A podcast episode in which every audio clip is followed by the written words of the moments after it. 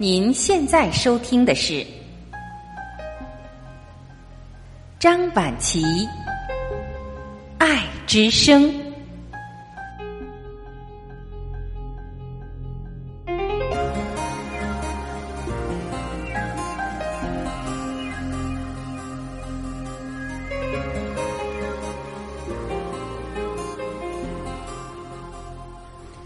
各位家人，你们好，我是张晚琪。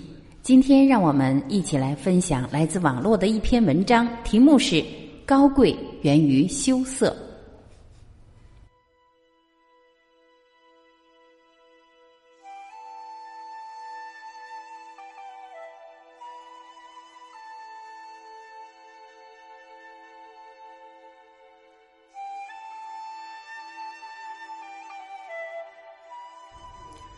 这世界没有一个人给高贵下过确切的定义，人们可以随着自己心灵的尺度任意拉伸这个概念：是显赫的出身、尊贵的地位，亦或是敌国的财富、倾城的美貌，乃至于一身烫金的衣服、一头古典的盘发，外加满身的珠光。这些都不是，因为一旦剥下，你就和别人一样赤裸裸的一无所有。这世界唯一偷不走、换不掉的是思维，这也是人和人唯一的差距。所以有些人就说了，高贵是高岛的品质、洁白的精神，都对。但这些抽象的词汇又是如此的飘渺，要等到提炼后才能拨云见日。那就看下宋庆龄吧，一身素服，不需要成千上百套衣服换着。也不需要保持苗条的身材，更不需要说话，静静的往那儿一坐，就是岁月风云里一抹永恒的高贵了。你想象不出，他如果也像江青那样穿着制服、扎着皮带、挥舞着雨露，台前幕后昂首挺胸的，会是个什么样子？因为有些事是他不做的，有些衣服是他不穿的。所以说，高贵是根深蒂固的。长在血脉里的东西，制约着你的行为，限制你的思维。一个父亲这样对他的女儿说：“你只需做一件事，那就是像花蕾一样把自己严严的包裹起来。高贵就是如此的简单。”在平凡的生活里，仅仅只是羞涩二字。也正因为这层层包裹，有些话你说不出口，有些事你做不出来，这就是你高于别人的地方所在。但这个差距要来自内心的笃定和良好的教养。人之所以比动物高贵，那是因为在一开始就给自己穿上了一件外衣。这件衣服不只为了御寒，更多是遮羞。后来人类发明了厕所，又用挡板一格一格的隔了起来，不是怕臭，而是怕羞。因为人不可能毫无隐私、开放的活着，所以说羞耻之心是决定你是不是一个精神贵族的最重要因素。这就是高贵，在此点滴之间。为什么有些人始终高贵不起来？那是因为潜意识里还有动物的思维，弱肉强食，攀比争夺。不仅包括物质，还有感情。羞涩的文明之花离他太远了。海明威在《真实的高贵》中说：“优于别人并不高贵，真正的高贵应该是优于过去的自己。”泰坦尼克号沉没时，世界第二巨富斯特劳斯的太太罗莎莉把自己的位置让给了他的女佣，并潇洒的脱下毛皮大衣甩给女佣：“我用不到它了。”这就是高贵，他不需要争夺什么，哪怕是最昂贵的生命，因为他的双脚受到了思想的限制，迈不开逃生的那一步。因为他的生还将意味着另一个人的死亡，这种羞涩是自律，是自爱，是自然，更是对自己灵魂的盘点。不是你出身贵族你就高贵了。王熙凤一直貂皮加身，雍容至极。我们在读小说时可以喜欢这个角色，也可以觉得她聪明机智、风趣可爱、有能力。但就是从没觉得她高贵，因为他每一天都在演戏，都在算计，骨子里就是一个小市民。所以贾母称他泼皮破落户。宝钗也是一样，虽端庄淑雅，号称国色天香，但当你看到滴翠亭、杨妃戏彩蝶一节时，就会在心里大打折扣。他可以刹住脚步细听，也可以机变作戏。被发现时，又故意放重脚步，一边喊着平儿，一边东张西望，一边又假作询问。这些人前幕后的事也就罢了，因为他的高贵从来都不纯正。李敖说过，古代没有一个像样的爱情。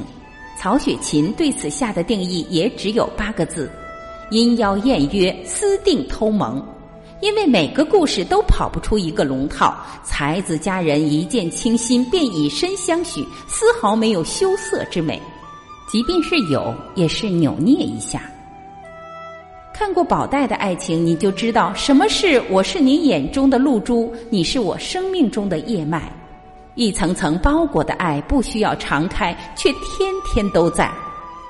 正像马瑞芳评的：“爱到深处永不言爱。”情到深处永不言情，这才是高贵的爱，这才是真性情的表白。张爱玲始终是高贵的，她从没奢华过自己一分一毫的情感，每一次的付出都是真挚透明的。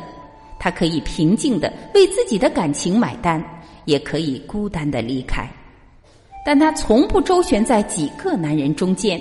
他可以昂着头骄傲地说：“我不是戏子，拒绝那些无聊的场合。”也可以在爱情的字典里低到尘埃。虽然他后半生被阉割的七零八落，他翻译着自己不喜欢的书籍，他没时间写自己钟爱的文字，他甚至窘迫不堪。妈妈死了，他穷到没有一张机票钱，只能在信里加上一张一百元美钞。眼睛流血了，依旧要工作到深夜。两脚浮肿，也不舍得给自己买一双合适的鞋子。他要活着，他要吃饭，你能说他不高贵吗？但他从不去投靠谁、依附谁，也不敷衍苟且自己的生命。在美国，他平静地向文艺营递上他的避难申请，其中有一条就是房子小、家具无。他的要求很简单，看到这儿，你不禁落泪了。曾几何时，这个贵族后裔的满堂家具让胡兰成炫目；曾几何时，他家宽敞的平台可以骑自行车，他没有魅力吗？在上海住霞飞路时，就有人日夜在楼下排队等候；在美国，又有多少台湾的读者哭着喊着要漂洋过海，只为能见上他一面？他走了，很平静，也很坦然。他从容的收拾好了自己的一生，与其临死时没有一双温暖的手握着，那索性就更决绝一点，什么都不要，也不去麻烦任何一个人，这就是最后的高贵。同时代的丁玲却是很洒脱，大胆决定同时和两个男人一起生活，在西湖边上轮流居住，一会儿和这个亲吻，一会儿和那个依偎。他要做最真实的自己，要追求着自己想要的东西。人们可以承认他的成就和辉煌，但不会觉得他比张爱玲更高贵。记得张幼仪吗？一个灵魂有香气的女子。当徐志摩迫不及待的要追求个人幸福和解放时，不顾身怀六甲的他，逼着在离婚协议上签字。他在产床上平静的写下了自己的名字。这个出身显赫、嫁妆一火车皮的女人，从没有质问过他一句“人性何在”，也没有让他为自己的孩子买单。你可以一如既往的追求你的风花雪月，你可以爱了又爱，我却可以平淡如水的自立不败，默默的照顾你的父母。养育你的后代，甚至收拾你的残骸，不知道哪个更令人爱戴。当人们看到广岛亚运会结束时，六万人的会场上竟没有一张废纸，全世界开始惊呼：这是一个可怕的民族。实际他们只做了最本分的事：吃饭、洗碗、如厕、冲刷。我说他一点都不可怕，因为真正可怕的是，一个人收拾好自己残留的物质垃圾时，更要收拾好自己的精神垃圾。